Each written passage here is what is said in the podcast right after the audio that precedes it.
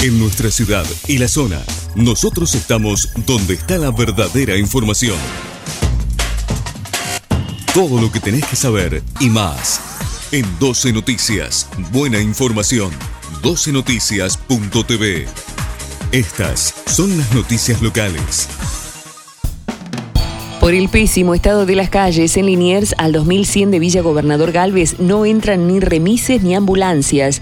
Los vecinos siguen participando de la sección Tu Barrio en 12 Noticias. En esta oportunidad, Carlos se comunicó con la redacción de 12noticias.tv para enviar las fotos de la cuadra donde vive. Acá en Liniers al 2100 no entran ni remises ni ambulancias. Te paso las fotos por la impotencia que tenemos los vecinos. Saben que hasta la semana pasada estuvieron trabajando en calle Moscone y nos dejaron así Liniers a las autoridades municipales le mandamos mil veces las fotos, pero hacen oídos sordos, concluyó el vecino. Maxi Pularo criticó al presidente, anunciaron una guerra contra la inflación, pero solo atacaron a la producción santafesina. El diputado provincial Maximiliano Pularo cuestionó las medidas anunciadas por funcionarios nacionales. Santa Fe necesita ser defendida ante las políticas confiscatorias del gobierno nacional, porque anunciaron una guerra contra la inflación, pero solo atacan a la producción santafesina, dijo el jefe del bloque Evolución UCR. En el mismo sentido, se refirió a la reacción del gobierno provincial al asegurar que el gobernador Omar Perotti simula un posicionamiento crítico con declaraciones tibias,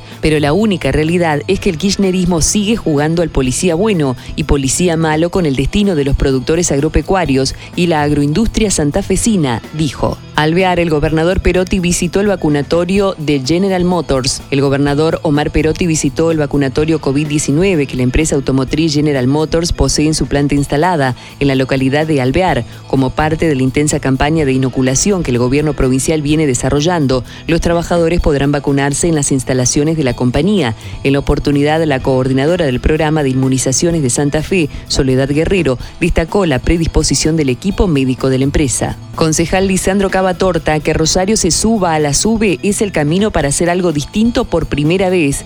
El concejal Lisandro Cavatorta estuvo en el Ministerio de Transporte de la Nación, reunido con el secretario de Transporte Diego Giuliano, para gestionar la implementación de la tarjeta SUBE en Y definir las próximas etapas a seguir. Rosario se tiene que subir a la SUBE este año, adelantó el edil. Con la llegada de la tarjeta SUBE a la ciudad, se cambia el paradigma del sistema de transporte por primera vez, donde se comienza a subsidiar al usuario y no solo a las empresas. Todo lo que tenías que saber y más. Te lo informamos acá en 12 Noticias. Buena información. 12noticias.tv. Estas fueron las noticias locales.